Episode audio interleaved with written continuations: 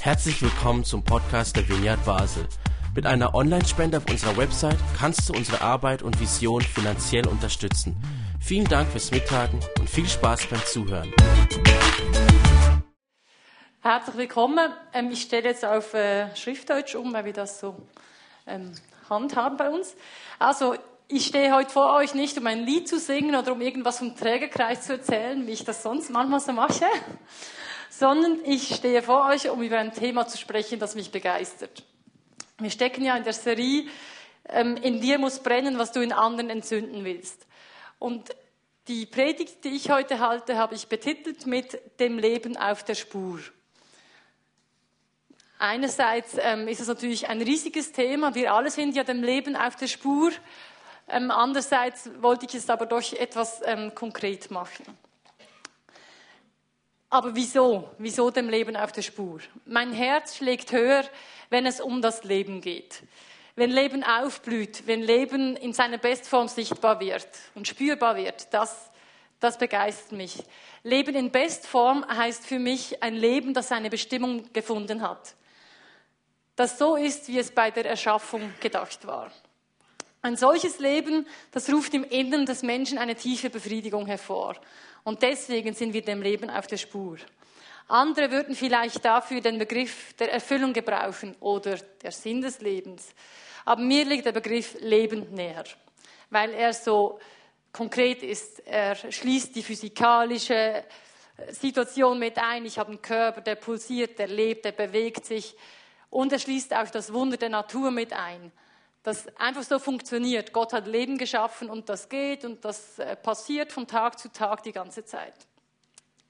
Und mit der Predigt heute möchte ich dem Leben auf der Spur sein und fragen, was ist Leben? Wie ist das Leben? Und wie ist mein Leben? Wie ist dein Leben? Wie ist euer Leben? In der Bibel gibt es ein Bild, das immer wieder gebraucht wird, um das göttliche Prinzip von Leben zu erläutern. Es ist das Bild vom lebendigen Wasser. Der Vergleich von göttlichem Leben mit frischem Quellwasser, der berührt mich immer wieder. Das Bild vom Wasser inspiriert mich, weil es hat so viele Facetten. Es ist schnell, langsam, laut, leise. Es ist kraftvoll, es löscht den Durst, es wäscht Dinge wieder sauber, es reflektiert die Umwelt. Das Wasser ist ein Bild, das für so vieles steht. Und das hat mich schon viele Jahre immer begleitet. Und als ich mich, mir überlegt habe, worüber predige ich, dachte ich, ja, das mit diesem Wasser, das Bild vom lebendigen Wasser, das ist etwas, was mich berührt.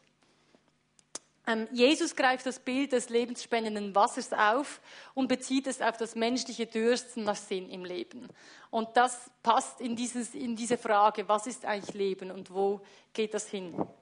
Es gibt eine Stelle über das Wasser des Lebens in der Offenbarung 21, Vers 6, an die ich mich für diese Predigt hier halte. Bevor ich sie aber vorlese, will ich ein bisschen was vorwegnehmen. Und zwar die Entdeckung, die ich gemacht habe, als ich so diesen Vers und dieses Kapitel studiert habe. Ich habe etwas über Gott und das Leben und über unser Leben ganz neu verstanden. Ähm, und jetzt darfst du es gerne weitermachen. Genau. Und zwar lautet das folgendermaßen. Das große Ziel Gottes ist die Erschaffung von vollwertigem Leben. Man könnte auch sagen von wahrem Leben oder von bestmöglichem Leben. Und jeder Mensch kann Teil sein von diesem Prinzip des Lebens. Was heißt das nun? Ich will darüber sprechen, wie Gott zum Leben steht und was wir Menschen damit zu tun haben.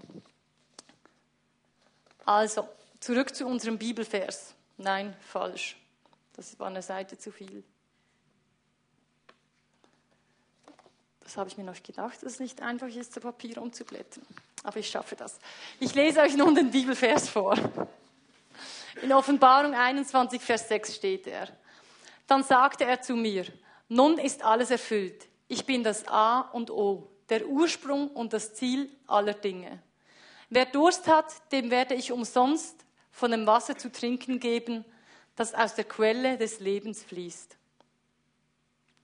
An dieser Stelle wird diese bekannte Aussage, dass Gott das Wasser des Lebens denen gibt, die Durst haben, diese Aussage wird in einen großen Kontext gestellt. Ich bin das Alpha und das Omega oder das A und das O, steht da. Der Ursprung und das Ziel aller Dinge. Oder in einer anderen Übersetzung heißt es, der Anfang und das Ende. Das Versprechen von Gott, dass er dem Dürstenden Wasser geben will, wird in den Zusammenhang gebracht mit dem Anfang und mit dem Ende. Der große Blickwinkel von diesem Vers spricht mich total an. Er passt zu einer Eigenschaft, die mich oft umtreibt. Ich will die Dinge verstehen. Ich bin so jemand, ich will, ich frage und frage, ich will das Zeug verstehen. Ähm, ich liebe das große Bild. Ich liebe es, wenn ich von vorne bis hinten etwas in den Zusammenhang bringen kann, wenn, ich das, wenn, wenn das alles was zu mit, miteinander zu tun bekommt. Diese Eigenschaft kann manchmal auch ganz schön anstrengend sein, denn sie führt zu vielen Fragen. Je mehr Fragen ich stelle, desto mehr Antworten bekomme ich, desto mehr unterschiedliche Antworten bekomme ich oder teilweise bekomme ich gar keine Antworten und die Fragen bleiben trotzdem. Und mir wird bewusst, dass vieles nicht so klar und eindeutig ist. Wenn ich plötzlich da eine Antwort kriege, da eine, alle tönen irgendwie logisch. Aber andererseits merke ich auch, dass es mich inspiriert. Es führt zu einem veränderten Glauben, wenn ich wage, Fragen zu stellen, Dinge neu zu denken. Und das hat mich dazu geführt, dass ich versuche, wenn ich die Bibel lese, sie nicht so determinierend zu lesen. Also nicht ich lese jetzt diesen Vers und ich will genau das Wahre herausfinden und nur so ist es und genau das stimmt. Sondern ich versuche mehr unterschiedliche Möglichkeiten, wie ich das verstehen könnte, auch nebeneinander stehen zu lassen.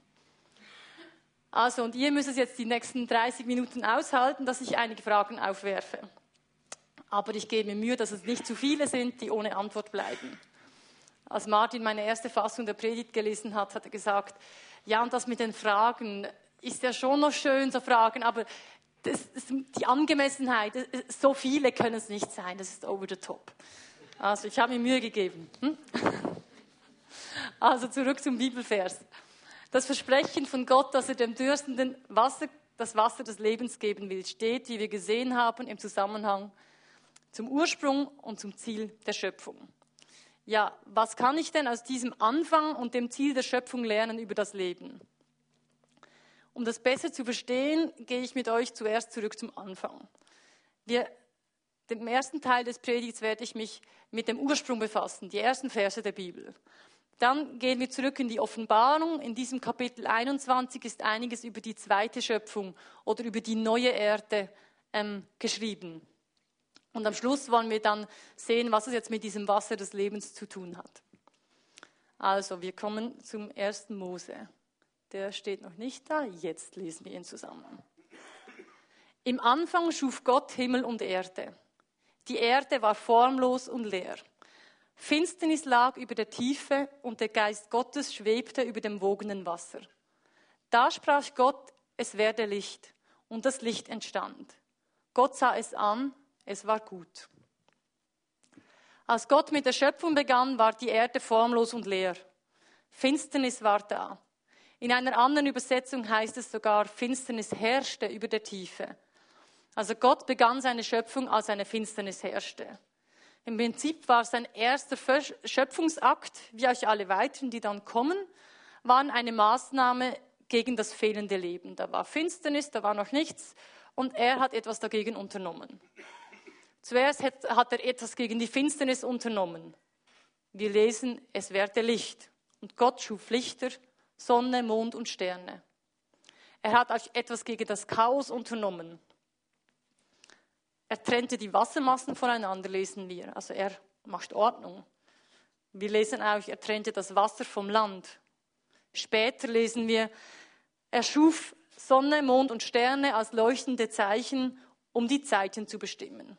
Also in dem Chaos hat Gott Ordnung geschaffen und gegen die formlose und leere Erde, oder andernorts heißt es, die Erde war wüst und leer. Im hebräischen Urtext wird der Begriff Tohu Wabohu äh, verwendet. Martin hat darüber auch schon ein paar Mal gesprochen, aber davon haben wir gerade so ein Bild. Da war irgendwie nichts, es war wüst, es war leer, es war chaotisch. Und auf diesem leeren und auf diesem formlosen Erde hat er hat, steht da, auf der Erde soll es grünen und blühen. Er schuf Lebewesen im Wasser, im Himmel und auf dem Land. Also Gott hat mit seiner Schöpfung am Anfang etwas dagegen unternommen, dass da nichts war. Hat was dagegen unternommen, dass Finsternis war, dass kein Leben da war. Und wir lesen dann auch, seine Schöpfungen waren allesamt gut. Nach, jedem, nach jeder Tat, nach jedem, was er geschaffen hat, sagte er, und es war gut. Es war gut, dass Leben da reinkam. Er hat der Materie Leben eingehaucht. Es wurde aus einer toten Materie eine lebendige Natur. Es wurden plötzlich lebendige Wesen. Und all das war gemacht mit dem Ziel zu leben. Auch der Mensch war ein Bestandteil von diesem Konzept des Lebens. Man könnte das auch etwas radikaler ausdrücken. Seine gesamte Schöpfung ist eine Gegenmaßnahme zu dem vorher herrschenden Nichts. Da war irgendwie nichts. Aber wenn nichts ist, könnte man das auch als Tod bezeichnen. Es gibt so eine Formulierung, ähm, eine Verwandte, die man, wenn man sie jetzt auf das anwendet, so tönt. Der Tod ist im Prinzip bloß die Abwesenheit vom Leben. Also es war kein Leben da, es war Tod da und dann ist das Leben gekommen. Ja, ich habe mich dann gefragt, gut, das habe ich jetzt mal verstanden, Gott hat Leben geschaffen. Er hat etwas dagegen unternommen, dass vorher kein Leben da war. Und in diese Richtung hat er diese Schöpfung das erste Mal geschaffen. Aber was ist jetzt das Geheimnis von diesem von dieser Schöpfung, von diesem göttlichen Prinzip des Lebens, das hier, das hier so gestartet hat. Und da kam mir ein Bild, das Bild der Blume in den Sinn. Das ist ziemlich banal. Wir sehen die Blumen, die Pflanzen, die sprießen, die kommen aus dem Boden, sie wachsen, sie werden größer, sie blühen. Wenn die Blüte vorbei ist, dann verwelken sie, dann werden sie wieder zu Erde. Und das war es. Was passiert da genau? Einerseits nehmen die Blumen von dem Wasser, das sie kriegen, um zu wachsen. Sie nehmen Nährstoffe aus dem Boden, um zu blühen. Sie blühen, sie zeigen die Schönheit des Lebens. Sie zeigen die, die Idee, die Gott hatte, als, als er eine Blume geschaffen hat. Aber dann verwelken sie wieder. Und bevor sie verwelken, geben sie Sauerstoffe ab für die Menschen zum Atmen, für die Tiere. Sie geben ihren Blütenstaub weiter, damit die nächste Blume wachsen kann und entstehen kann. Und wenn sie verwelken, dann werden sie zu Erde, damit die nächsten Pflanzen wieder Erde haben, um auch wieder zu wachsen. Also nicht nur mit ihrem Wachsen und Blühen sind sie ein Teil des Lebens, sondern auch mit ihrem Verwelken, indem sie dem nächsten Akt des Lebens, der kommt, wieder die Grundlage dafür bieten. Habe ich mir überlegt, okay, was heißt das jetzt? Nee, ich muss zuerst noch was anderes. Was würde passieren, wenn die Blume versuchen würde, sich selbst zu erhalten? So, nein, ich will nicht verwelken, nein, ich will nicht gehen. Okay, also zuerst mal, nein, kein Blütenstaub weggeben. Die Blume bleibt zu. Wird nicht so schön, wird nicht so, sieht nicht so toll aus. Ich halte das alles bei mir. Dann, ja, also verwelken will ich ja ganz sicher nicht. Ich behalte alle meine Blätter, die machen ja schön Schatten, damit ich genug Wasser habe dann gibt es keinen Blütenstaub, dann gibt es keine nächsten ähm, Blumen, es gibt keine nächste Erde. Wenn das alle Blumen machen, dann verwelkt ja nichts mehr, gibt es keine neue Erde. Also irgendwie wird wie dieses Prinzip des Lebens unterbrochen. Das wird wie, äh, es geht nicht mehr weiter. Und am Schluss, wenn es nicht weitergeht, dann geht es zurück. Wenn es zurückgeht, sind wir irgendwann wieder bei der wüstenleeren Erde. Wenn alle Blumen ihre Blüten schließen, ihre Blätter behalten und sich so verkümmert dahin irgendwie welken, dann, dann sind wir am Schluss wieder da, wo wir vorher waren. Also bei diesem Bild wurde mir wichtig, das Leben besteht einerseits darin, wirklich zu blühen, zu wachsen, zu blühen, aber es besteht auch darin, das, was man hat, wieder weiterzugeben. Es besteht auch darin, zu verschenken, was man bekommen hat. Also wenn wir nun zusammenfassen, was wir bei der ersten Schöpfung übers Leben gehört haben. Zuerst hat Gott Leben geschaffen, indem er Licht, Ordnung, Leben, Blühen auf diese Erde gebracht hat. Dadurch hat er das Gute sichtbar gemacht und hat es dem Tohu Wabohu, dem Leeren, dem Wüsten entgegengestellt. Das Leben wird sichtbar. Und dann am Beispiel der Blume sehen wir ein Geheimnis des Lebens, dass man, dass etwas wächst, dass etwas blüht und dass etwas auch wieder sich weiter verschenkt. Nun gehen wir zurück zu unserem Bibelvers. Die zweite Hälfte ist nicht der Ursprung des Lebens, sondern das Ziel des Lebens. Darüber steht viel ähm, in Kapitel 21 von der Offenbarung. Die, die Offenbarung wurde von Johannes geschrieben der sie von Jesus direkt empfangen hat. Er lebte zu dieser Zeit auf der Insel Patmos, er war dahin verbannt worden, weil er gepredigt hat, weil er das Wort Gottes verkündigt hat. Und dann war er also auf dieser Insel und hatte diese Vision, wie Gott zu ihm gesprochen hat über die Zukunft. Die Offenbarung ist ziemlich lange. Es ist ein großer Teil der Offenbarung, geht es, in einem großen Teil geht es um das Gericht, geht es um darum, wie Gott Gericht hält. Und dann im Kapitel 21 beginnt er mit der Beschreibung, dass Gott einen neuen Himmel und eine neue Erde macht. Eine neuartige Erde heißt es, schafft er. Johannes sah in seiner Vision das neue Jerusalem. Er schreibt, dass Gott in dieser himmlischen Stadt in der Mitte der Menschen wohnen wird. Und in dieser Stadt wird es keinen Tod mehr geben, kein Leid und keinen Schmerz. Das kennen wir, das diese, ist dieses Bild von, diesem, von, diesem neuen, von dieser neuen Stadt.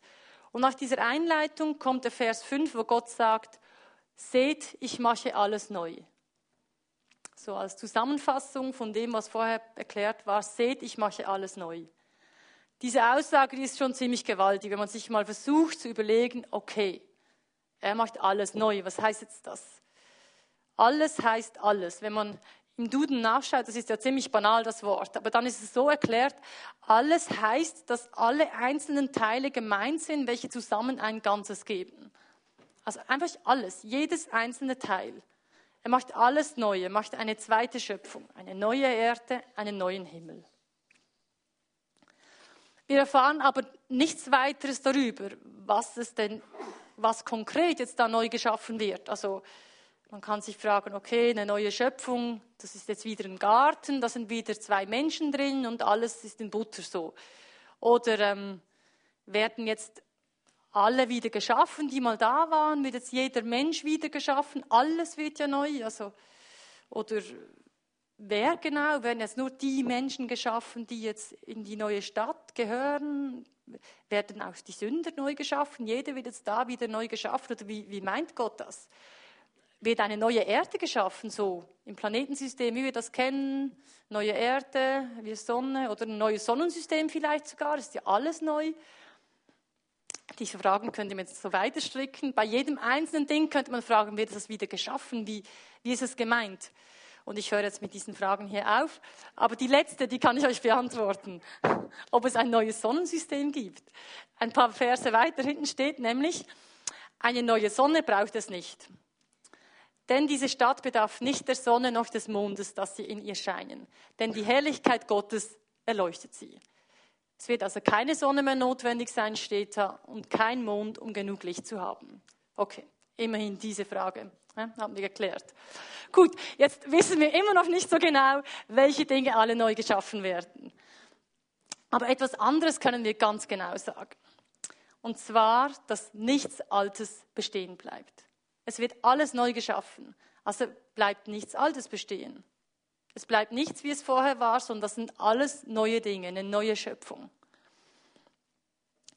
Dann komme ich zur Frage, wie wird denn diese neue Schöpfung sein, diese neue Stadt? Wie ist sie denn? Johannes sagt nur wenig dazu, wie sie ist, aber er sagt etwas mehr dazu, wie sie nicht ist. Er sagt, und Gott wird abwischen alle Tränen von ihren Augen. Und der Tod wird nicht mehr sein. Weder Leid noch Geschrei noch Schmerz wird mehr sein.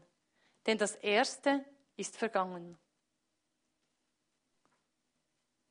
Wir wissen also vom neuen Himmel und von der neuen Erde schon mal drei Dinge. Erstens macht Gott alles neu. Zweitens ist nichts Altes da. Nichts existiert, nichts Altes. Das, erste ist alles weg. Und drittens, es gibt dort kein Leid in dieser neuen Schöpfung, in dieser zweiten Schöpfung, die Gott macht. Wenn wir jetzt noch weiterlesen, erfahren wir noch was über das Wer. Also wer ist jetzt in dieser neuen Schöpfung? Da steht, Gott wird bei ihnen wohnen und sie werden seine Völker sein. Also Gott wird da sein, ja, zum Glück haben wir noch gehofft, dass er dann da ist. Und mehrere Völker werden da sein. Mehrere Völker. Seine Völker steht. Also es steht nicht ein Volk, es steht nicht sein Volk, sondern es steht seine Völker. Oder in einer anderen Übersetzung steht einfach inmitten der Völker oder mehrerer Völker. Das war mir bis jetzt noch nicht so bewusst, als ich die Stelle gelesen habe. Da steht nicht ich mit meinem Volk, ich mit meinen 177, 144 Auserwählten. Was ist die, Was ist die tolle Zahl? Es steht seine Völker. Finde ich eine spannende Aussage zum, zu dieser Stadt, zu dieser neuen Schöpfung. Weiter unten im Vers 7 und 8 finden wir noch zusätzliche Hinweise zum Wer. Da geht es um die Menschen. Da könnt ihr euch gerne mitlesen. Ah nee, eben nicht, wir haben es nicht mehr eingefügt. Also ihr müsst gut hören. Da steht im Vers 7, wer den Kampf besteht, wird das alles erben. Ich werde sein Gott sein und er wird mein Sohn sein. In anderen Übersetzungen steht, wer überwindet, der wird alles erben. Okay, also wer überwindet, wird auch mit dabei sein in dieser neuen Schöpfung. Das mit dem Überwinden, diesen Begriff finde ich auch ziemlich gut, weil wer will das nicht? Also das mit dem Überwinden, das kenne ich. Manchmal will ich meine Müdigkeit überwinden, wenn ich mal wieder zu wenig geschlafen habe. Oder mein Desinteresse. Oder manchmal so zu Hause mit den Kindern will ich meine Ungeduld überwinden. Manchmal meine Betriebsamkeit oder meine Hyperaktivität. Oh nein, schon wieder Ja gesagt. Oder vielleicht meinen Egoismus, meine schlechte Laune, meine Unnahbarkeit. Manchmal möchte ich gerne meine Sachlichkeit überwinden und ein bisschen mehr Gefühl an den Tag legen. Es gibt viele Dinge, die wir überwinden wollen, tagtäglich. Jetzt wollen wir mal sehen, hier im Bibeltext, worum ging es hier? Was soll hier überwunden werden? Es steht im, im selben Vers steht nichts genaueres dazu, aber im nächsten Vers finden wir eine Auflistung dazu, ähm, quasi die negative Auflistung dazu, was denn alles nicht ähm, in diese Stadt reinkommt. Ich lese euch das mal vor. Aber die Feiglinge, die Treulosen und die, die sich mit abscheulichen Dingen abgeben, die sexuell unmoralisch leben und alle, die okkulte Praktiken ausüben, die Mörder, die Götzendiener und alle Lügner, die erwartet der See, der mit brennendem Schwefel gefüllt ist. Das heißt, der zweite Tod. Okay, das ist nicht schlecht, diese Liste. Das ist, da steht mal einiges drin. Ähm, mein, ich bin da mal an diesem, an diesem ersten Wort ähm, hängen geblieben. Da steht die Feiglinge. Okay, die Feiglinge, die erwartet der See. Was ist mit diesen Feiglingen gemeint? In anderen Übersetzungen steht die Verzagten. Ich schaue jetzt mal nur auf dieses erste Wort, weil ich finde, das ist das Interessanteste. Die anderen, die sind alle irgendwie so eindeutig. Kann man sich jetzt fragen, bin ich das, bin ich es nicht? Oder man, was auch immer. Aber das erste, diese Feiglinge, was ist denn hier gemeint? Ähm, ich habe mal in, in, so einem guten äh, Buch, so einem Nachschlagewerk nachgelesen, wo die Übersetzungen von diesen Ursprungstexten äh, mit drin sind. Und bei diesem Wort war unter anderem geschrieben, dass es, also das, das Wort, was da verwendet wird, ist Deilos. Das sagt uns ja nichts. Aber beschrieben wurde das mit, einerseits mit Angst getrieben. Also es geht da um Personen, die angstgetrieben sind und als, als eine Verstärkung dieser Aussage steht dann nachher noch, es geht darum, eine große Angst, also um eine große Angst zu verlieren. Es geht um die große Angst, etwas zu verlieren im Leben. Es geht um existenzielle Ängste, es geht um Verlustängste. Das ist hiermit gemeint, wenn, wenn Sie hier von Feiglingen sprechen. Es geht um Menschen, die eine existenzielle Angst haben. Okay, also das ist eine ziemlich konkrete Antwort auf die Frage, was denn hier so überwunden werden könnte. Es geht darum, diese Verlustangst zu überwinden. Eine Angst, die uns immer wieder sagt, ah, ich komme zu kurz, dass äh, irgendwie mir bleibt zu wenig übrig, ich habe Angst, dass meine Existenz bedroht ist. Eine solche Verlustangst, die können wir nur überwinden, wenn wir die Gewissheit haben, dass unser Sein zu etwas Großem Ganzen beiträgt. Weil sonst muss ich wie äh, schauen, dass, dass bei mir genügend übrig bleibt. Wenn ich nicht dieses Vertrauen habe, dass es etwas Großem Ganzen dient, mein Sein, mein Dabeisein, mein Mittun. Und dazu brauchen wir ein rechtes Stück Gottvertrauen, dass er dieses große Ganze im Griff hat. Ich finde, das passt euch ganz gut zu diesem Bild der Blume von vorhin. Wenn nichts weiterschenkt, wenn nichts weitergeben kann, sondern alles so bei sich behalten muss, ich habe Angst, was zu verlieren, ich habe Angst, mir bleibt nicht mehr genug, der blockiert dieses, dieses Leben, das hier auch in dieser zweiten Schöpfung wieder thematisiert ist. Der, der verhindert das Leben, das, das passt wie nicht zusammen, wenn man von dieser Angst geprägt ist zu verlieren. Sondern Gottes Idee ist, dass wir diese Angst überwinden können. Und dann sind wir automatisch Teil von diesem Leben, wenn wir es schaffen, auch weiterzugeben. Nicht nur, das, nicht nur zu blühen, zu wachsen, sondern auch von dem, was wir haben, weiterzugehen und großzügig zu sein. Ich habe vorhin diesen Satz gelesen mit all dieser Aufzählung, die Feiglinge und so weiter, auf die wartet der See. Ich kann den Satz nicht lesen, ohne nicht noch was dazu zu sagen, weil das ist ja so eine krasse Aussage. Was was passiert mit all denen, die nicht überwinden? Die kommen in diesen See mit Feuer und Schwefel. Okay, der zweite Tod, gut, das war's dann wohl. Könnte man sagen, ja gut, das ist halt tragisch. Die kommen also für immer in diese Hölle. Man könnte auch noch ein bisschen fieser sein und sagen, ja gut, das haben sie davon. Sie sind ja nicht umgekehrt, sie waren ein bisschen faul, sind auf dem breiten Weg gelaufen, nicht so auf dem schmalen, wo es anstrengend ist. Ja gut, ähm, wir haben uns halt ein bisschen angestrengt. Wir haben halt dieses Joch auf uns genommen und haben es uns auch was kosten lassen. So. Oder, ja gut, das ist vielleicht auch gerecht so. Gut.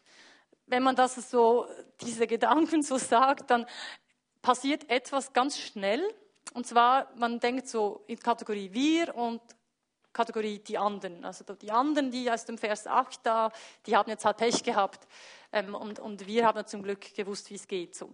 Ähm, und ich, ich finde das alles ziemlich schwierig, so dieses Wir und Ihr und ich bin automatisch drin und, und, da, und da die anderen, die haben jetzt halt Pech gehabt, sind halt nicht drin. Und so, nach dem, was ich in der Einleitung gesagt habe, dass es mich interessiert, die Bibel so zu lesen, dass man auch unterschiedliche Antworten kennenlernt, dachte ich, ja, das kann doch nicht sein. Da muss doch noch irgendwas in diesen Versen drinstecken, das auch eine andere, ein anderes Verständnis davon ermöglicht. Gut, ich habe gesucht.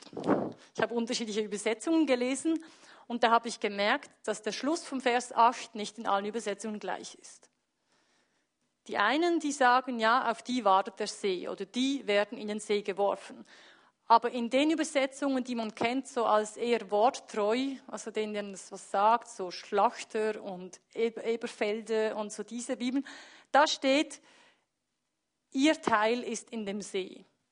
So am Schluss von dieser Auflistung, die Mörder, die Lügner, die, ihr Teil ist in dem See.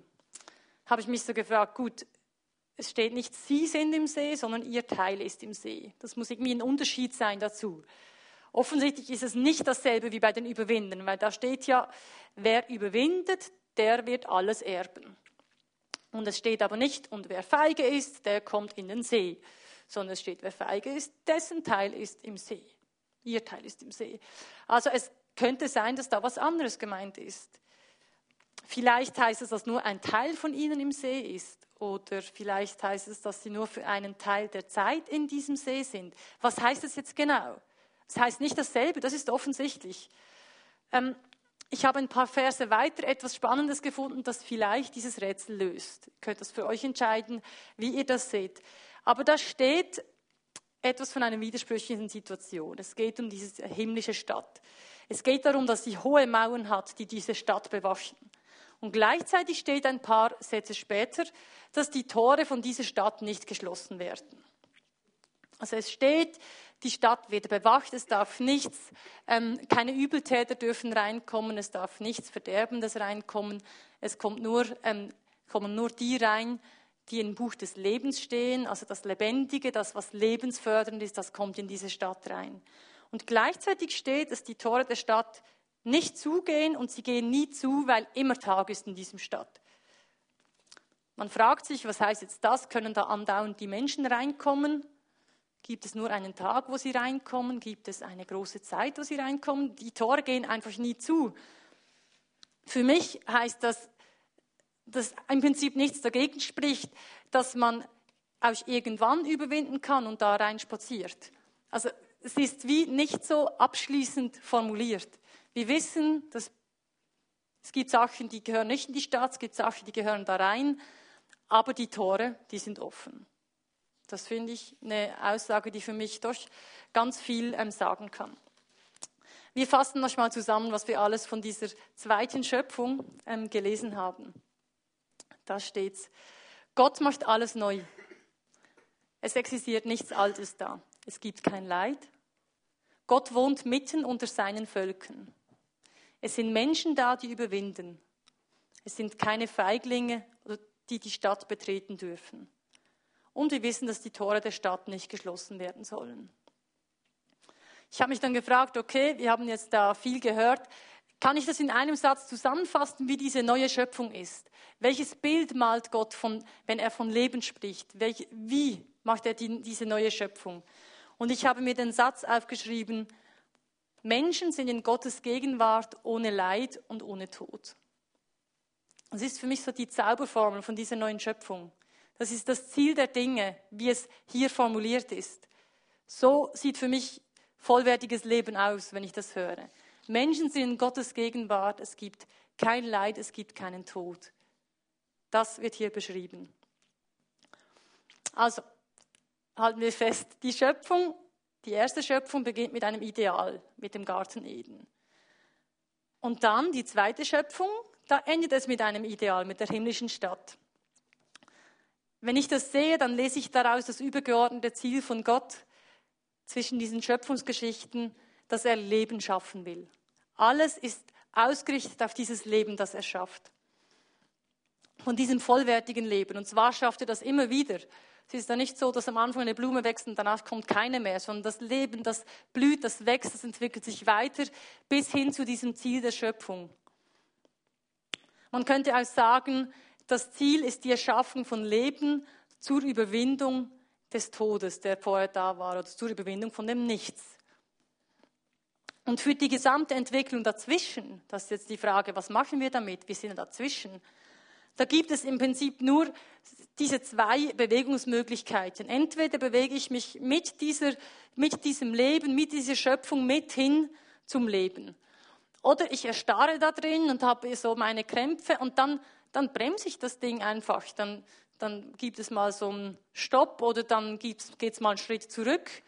Und wenn es zurückgeht, ist irgendwann der Zustand, wo es wieder leer und öd ist. Das sind wie diese zwei Richtungen. Und mit allem, was wir da sehen und machen, stehen wir, stehen wir in, diesem, in diesem Zwischenraum. Und natürlich stellt sich dann die Frage, okay, will ich jetzt Teil von diesem göttlichen Prinzip sein, des Lebens, oder, oder ähm, ist es mir egal, wenn ich da ein bisschen Bremsklotz bin, oder wo, wo will ich da stehen? Und für mich persönlich kommt jetzt hier wieder diese Faszination von diesem Leben, von diesem Lebenswasser rein. Natürlich, natürlich will ich Teil von diesem Prinzip des Lebens sein. Ist ja klar. Also ich denke jetzt mal, die meisten wollen das. Und damit kommen wir jetzt zum zweiten Teil von, vom Vers, den ich anfangs vorgelesen habe. Da steht ja, wer Durst hat, dem werde ich umsonst von dem Wasser zu trinken geben, das aus der Quelle des Lebens fließt. Da. Also darum geht es. Wenn von einem Dürstenden die Rede ist, da geht es um Menschen, die sich nach dieser zweiten Schöpfung ausstrecken. Die sehnen sich danach, dieses Leben, wie es Gott sich gedacht hat, Teil von diesem Leben zu sein. Und dann steht da einfach, Gott will dem, der Durst hat, von diesem lebensspendenden Wasser geben. Ist ja spannend, es gibt andere Stellen, da steht, ähm, wer dürstet, der komme hinzu und ich gebe ihm das Wasser des Lebens umsonst. Umsonst ist es auch dort, aber an dieser Stelle ist es noch radikaler, da musst du nicht mal kommen. Das Einzige, was du machen musst, du musst Durst haben. Du musst eine Sehnsucht haben nach dem Leben. Und sobald du Durst danach hast, steht da, will Gott dir dieses Leben geben. Dieses Wasser, das aus der Quelle des Lebens kommt. Und das tönt so ein bisschen wie so, ein, wie so eine Zauberformel. Ist da zwischen, ich bin das A und O, Alpha und Omega, da ist der Anfang, da ist das Ende. Und dazwischen, um da gut von A nach B zu kommen, ähm, musst du Durst haben, dann will ich dir das Wasser des Lebens geben und dann bist du Teil von diesem Prinzip vom Leben.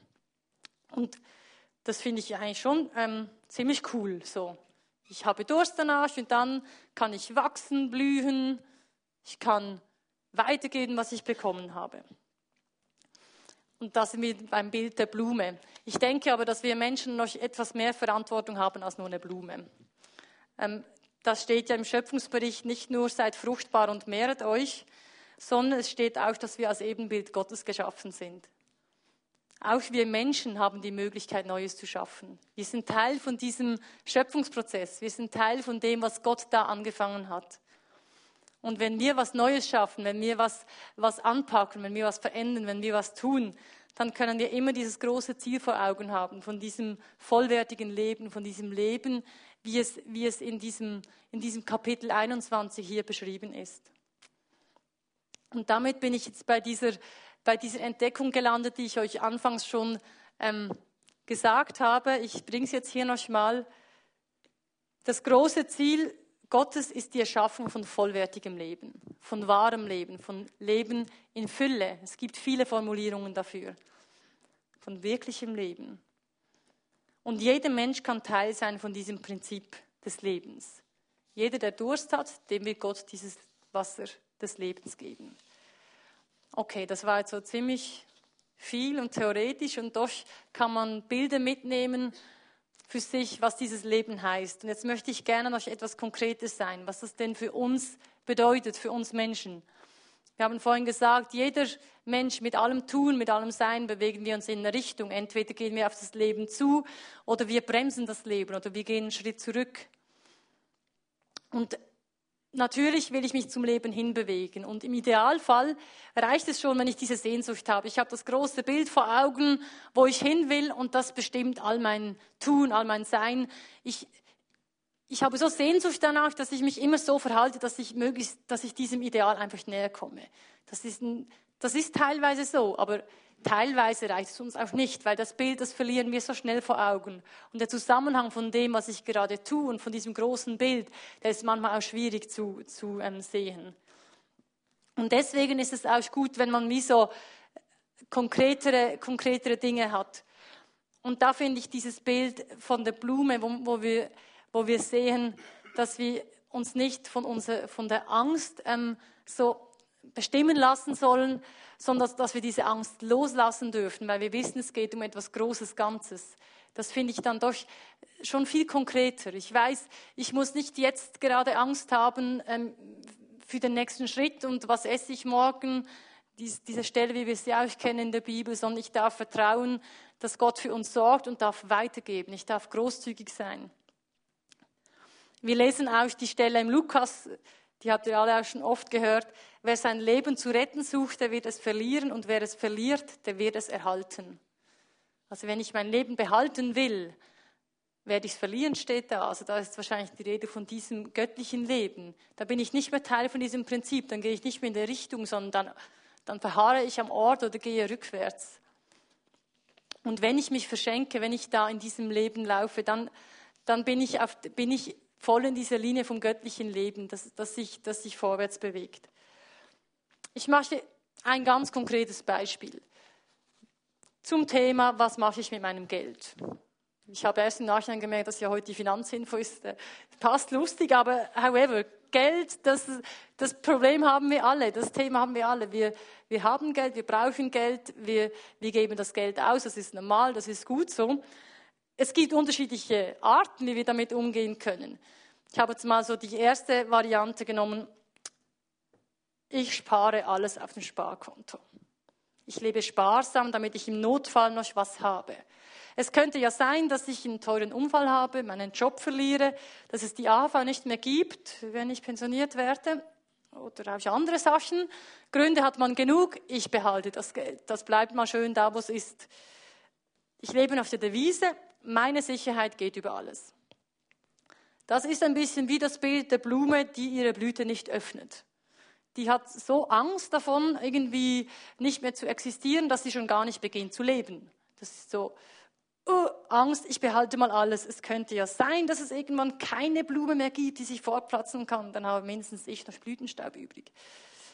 Dass die Art nicht ausstirbt. Davon wird das Leben nicht wirklich besser. Es wächst nichts, außer vielleicht der Saldostand auf meinem Konto. Es wird nichts schöner. Niemand wird dabei gefördert, seine Berufung zu finden. Außer vielleicht der Bankier, der hat ja dann etwas. Nee, also, das ist so, es ist so eine Starre. Die Variante 2 ist, okay, also, Leben heißt Leben. Gut, ich gebe das Geld aus. Los. Ich gebe alles aus zu meinem individuellen Vergnügen. Ich gehe teuer in die Ferien, leiste mir die drei Paar Schuhe, nicht nur zwei, kaufe noch ein paar Bücher, die tönen alle gut. Das schöne Kleid brauche ich zwar nur einmal, aber nice to have. Ich lebe nach der Devise, mein persönlicher Genuss geht über alles. Alles rausholen und genießen, morgen ist vielleicht ja schon vorbei. Das ist wie eine Blume, die eine maximal schöne, zauberhafte Blüte macht. Aber vielleicht, vielleicht stinkt sie. Kennt ihr die Stinkblume? Ich war einmal da in Zürich in diesem, diesem Gewächshaus. Die hat so eine Blüte, aber sie stinkt grausam. Also, und nicht auszuhalten in der Umgebung, das geht gar nicht. Und es gibt auch solche Pflanzen, die sind giftig, wenn sie verwelken. So der, der Götterbaum, der bei uns im Garten stand. Wenn die Blätter runterfallen, dann ist der Boden so ein bisschen vergiftet, dass alles andere nicht mehr wachsen kann. Vielleicht gibt es noch mehr solche speziellen Pflanzen. Aber die kamen mir in den Sinn bei diesem Beispiel. Also wenn ich, wenn ich irgendwie meinen persönlichen Genuss über alles stelle, dann blühe ich zwar schön, schön anzusehen, aber vielleicht stinkt das so fest, dass es für mein Umfeld nicht auszuhalten ist. Ich kümmere mich nicht darum, wie es dem anderen geht, sondern, sondern die Beziehung zum anderen soll sogar vor allem meinem Wohlergehen dienen, dass ich äh, Gemeinschaft habe und das nicht alleine genießen muss oder so. Ähm, da gibt es viele Möglichkeiten, wie wir das weiterdenken können. Aber es ist wie nur die Hälfte erreicht. Das Leben ist zwar schön, aber that's it. Und für die anderen ist es vielleicht dann ein bisschen weniger schön. Ähm, ich habe dann versucht, eine dritte Variante zu machen. Ähm, ich brauche einen angemessenen Teil des Geldes, der es mir ermöglicht, in meine Berufung aufzublühen. Also das zu tun, was ich gut tun kann, was mir Freude macht, was anderen was bringt. Da kann Hobbys dabei sein, Sport dabei sein, da kann auch ab und zu was Neues zum Anziehen dabei sein.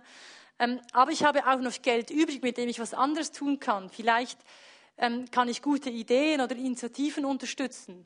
Ein Projekt, das interessant ist, das für sein Umfeld gut ist, das jemand fördert in seiner Kreativität. Fußballverband. In der Heiland. Schon wieder wieder Info von heute.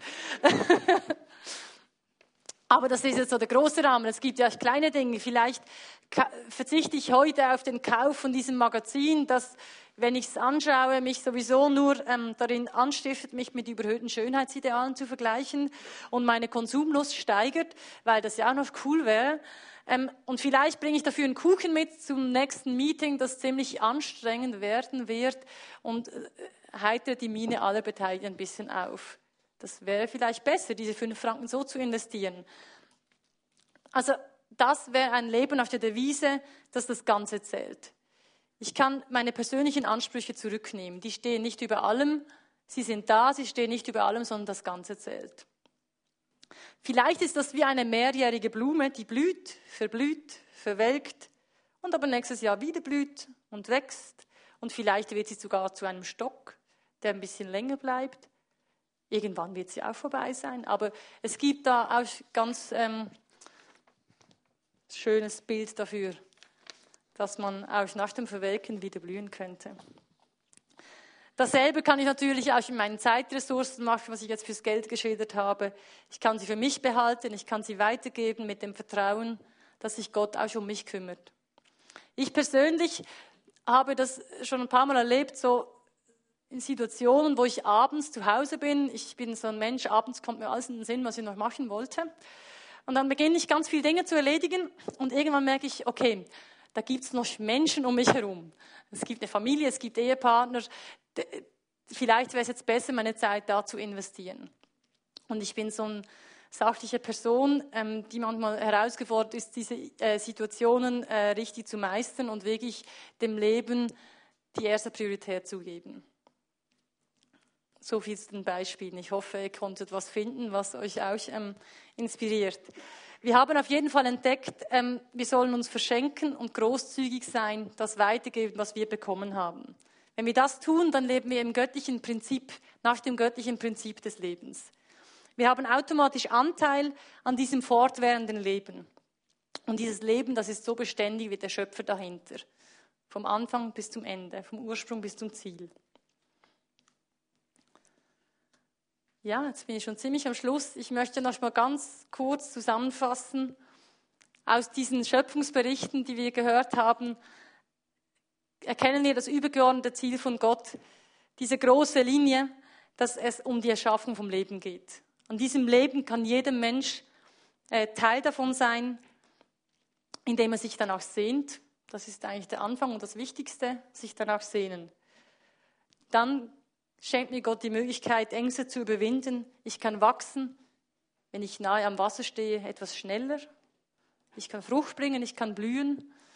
Die Bäume, die da nahe am Wasser stehen in der zweiten Stadt, die, die blühen zwölfmal im Jahr, bringen zwölfmal Frucht. Schon ziemlich krass, dass auch das geht so. Ähm, wir können wachsen, blühen und wir können äh, weiterschenken, was wir bekommen haben. Ich möchte nun vor dem Worship, wir gehen jetzt in Worship rein, euch einige Anstöße zum ähm, Gedankenanstöße mitgeben, die sich an diesen an diesen Gedanken orientieren, die ich euch jetzt gerade noch mitgeteilt habe. Was haben wir hier? Da sind sie schon, ihr könnt sie lesen. Wie steht es um meine Sehnsucht nach vollwertigem Leben? Sehne ich mich danach? Habe ich ein Bild davon, wo ich hin will? Stehe ich nahe an diesem Wasser? Bin ich nahe bei Gott? Habe ich eine Angst, die ich überwinden will? Wenn ihr merkt, da gibt es was, was euch so wirklich beschäftigt. Wir haben ein äh, Segnungsteam, das draußen ist. Ihr könnt euch da hingehen, ihr könnt für euch beten lassen, könnt euch auch selbst Zeit, zu nehmen, Zeit nehmen, dafür zu beten. Aber dann auch die Frage, wo bin ich in meinem Element? Wo bin ich am Wachsen und Blühen? Was will ich fördern? Wo will ich, wo will ich mich investieren? Und wo will ich mich diese Woche verschenken? Wo kann ich großzügig leben und mich weitergeben? Ich wünsche euch viele spannende Gedanken in der Zeit im Worship.